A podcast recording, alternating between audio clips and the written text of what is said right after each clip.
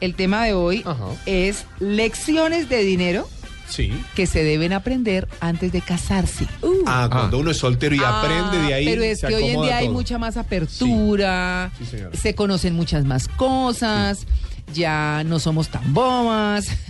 Hay gente que se casa más tarde y lo piensa más. Exactamente, y planea perfectamente. Sí, hoy sí. en día es mucho más fácil, por ejemplo, que la gente haga capitulaciones. Sí. Sí. Antes era una ofensa, sigue siéndolo para algunas personas, pero otros dicen, no, pues está bien listo. Hagamos capitulaciones. Yo o sea, a los dos chiros que tengo. por eso, no, pues sí. Sí. Bueno, listo. No, Sí. digamos que en cualquier sentido, en cualquier sentido hay acuerdos económicos que son muy importantes. Así que, don Eric Lara, muy buenos días. Buenos días, María Clara, ¿cómo estás? Bien, bueno, ¿qué hay que hacer?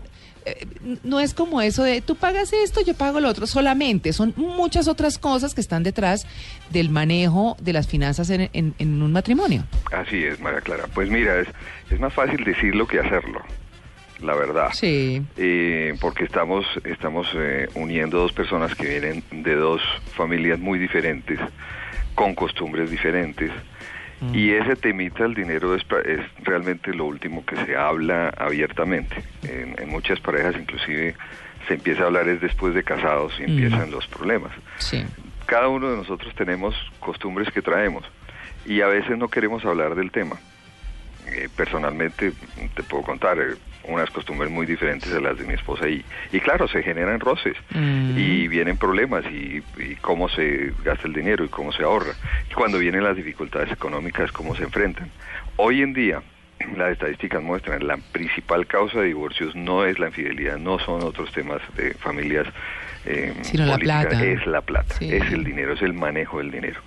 Y siempre pues eh, podemos buscar recomendaciones en el momento en que estamos ya decidiendo casarnos, que ya encontramos pues al alma gemela o el alma que nos complementa.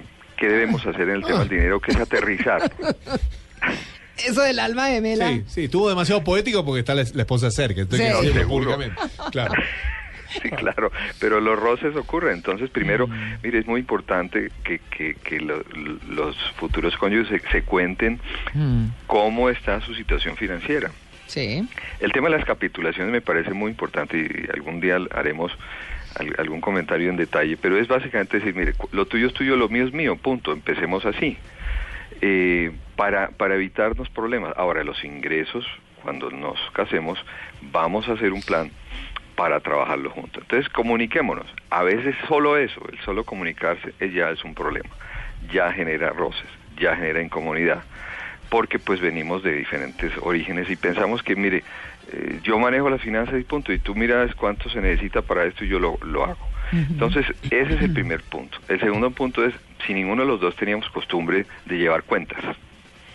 Sí, el famoso presupuesto que hemos hablado, de sentarse y decir, bueno, ¿cuánto es lo que vamos a gastar? Es difícil, es muy complejo, porque volvemos a lo mismo, se presta a discusiones. Y definir qué es lo esencial en que vamos a gastar nuestro dinero, en que no vamos a hacer compras eh, impulsivas, Mm. en que vamos y vemos algo lindo, ay, llega eh, el esposo o la esposa, mira lo que compré, ¿en Claro. qué te gastaste el dinero? Mm. Por favor, no mira lo lindo que compró, sino que eso no estaba eh, planeado, no estaba pensado. Bueno, ¿y cuánto pagaste por eso? No, ahí sí viene la gran discusión. Uf, Baratísimo. Sí. No, lo compré, Estaba de mira, oferta. estaba en rebaja. Sí. Sí. le rebajaron el 50%, no costó sino un millón y valía dos. Ah, qué bueno.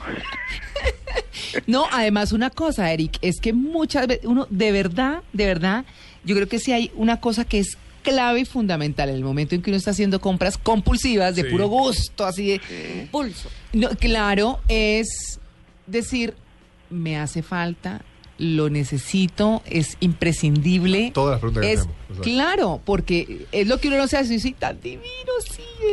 Ese maniquí me está haciendo, hola. Igual esa esposa cuando tiene un hijo siempre justifica la compra de ella comprándole algo al hijo, ¿no? Diciendo, Ah, "Ay, y sí. mira lo que te traje, le dice al, Sí. al marido, que es un valor mucho menor que el que ella compró.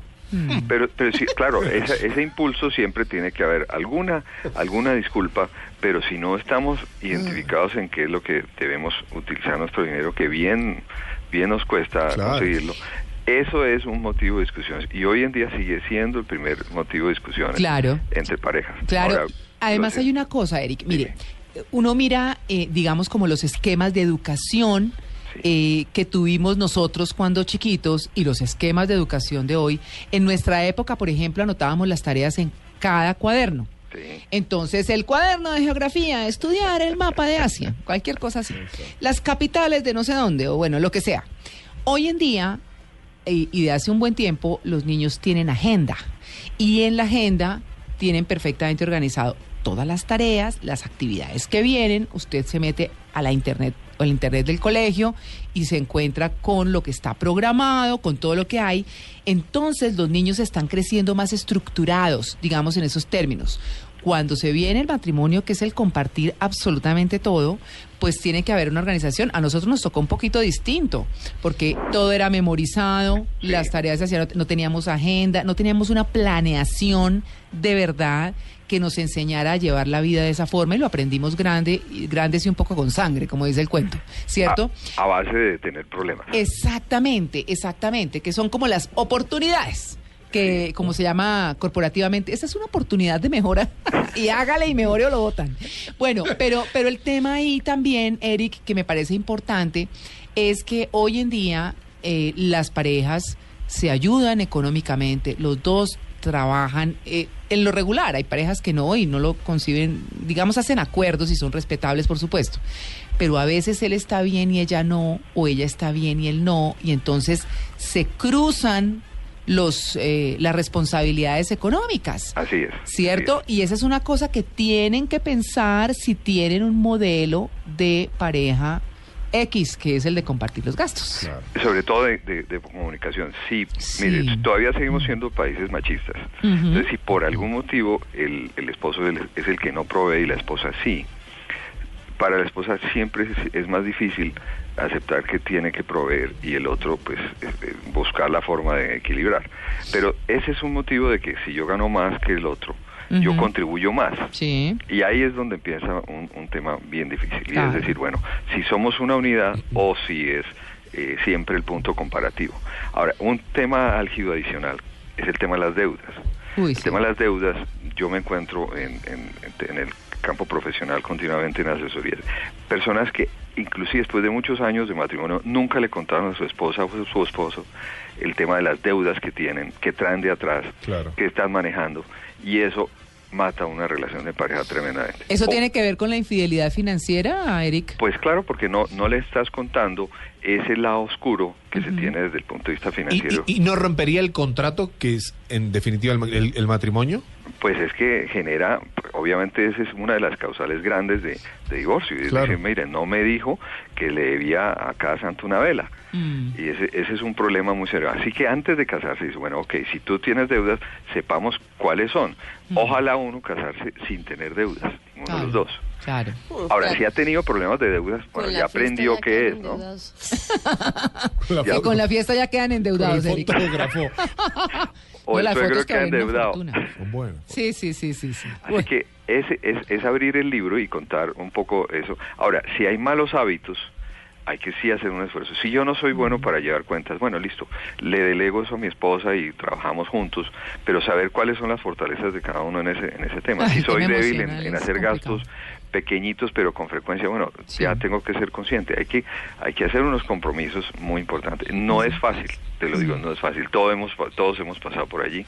Eh, el matrimonio no es, eh, como dice el jardín de rosas sin espinas, no, pero es es un esfuerzo que hay que hacer, muy grande. Sí, señor.